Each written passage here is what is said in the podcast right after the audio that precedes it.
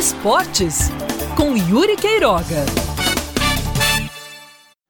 4 a 1 em João Pessoa, 3 a 1 em Campina Grande, 7 a 2 no agregado. Esse é o resultado final dos confrontos entre Brasil e Argentina, seleções femininas que se enfrentaram aqui na Paraíba duas vezes de sexta-feira para cá.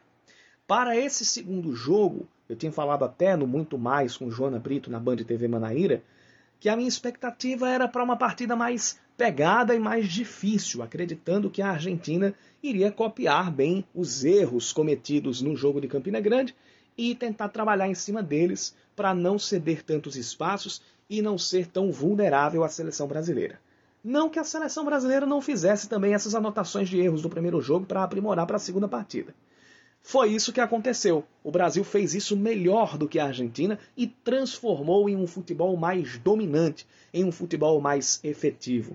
Virou o primeiro tempo ganhando por 2 a 0 e mais do que isso, conseguindo atacar com potência, com profundidade, com velocidade e tendo um bom comportamento defensivo nos primeiros 45 minutos. A Argentina praticamente não incomodou a defesa comandada pela Letícia, a Lele, goleira, e também pelas zagueiras Érica e Daiane, Daiane que veio fazer a sua partida como titular, fazendo com que a Antônia, zagueira da, da primeira partida, jogasse como lateral direita nesta segunda-feira.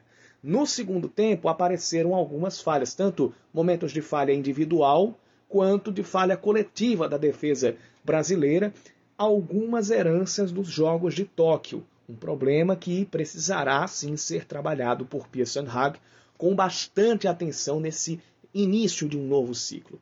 Uma dessas falhas defensivas, um desses erros de saída de bola, custou o gol de honra da seleção argentina marcado pela La Roquette, que aliás marcou três gols nas últimas partidas argentinas e está sendo neste ano a maior goleadora, a maior artilheira da seleção argentina. A Bom Segundo quebrou essa sequência no jogo de sexta-feira e marcou seu golzinho na derrota por 3 a 1 para o Brasil naquela, naquela partida.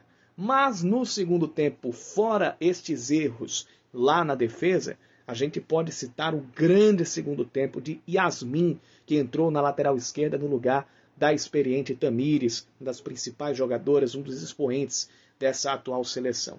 Em seis minutos, ela deu a assistência, que foi o cruzamento para o gol de Debinha, e marcou o seu, logo após o gol da Argentina, numa grande entrada pelo lado esquerdo e uma boa finalização cruzada também no canto esquerdo da goleira argentina Oliveiros.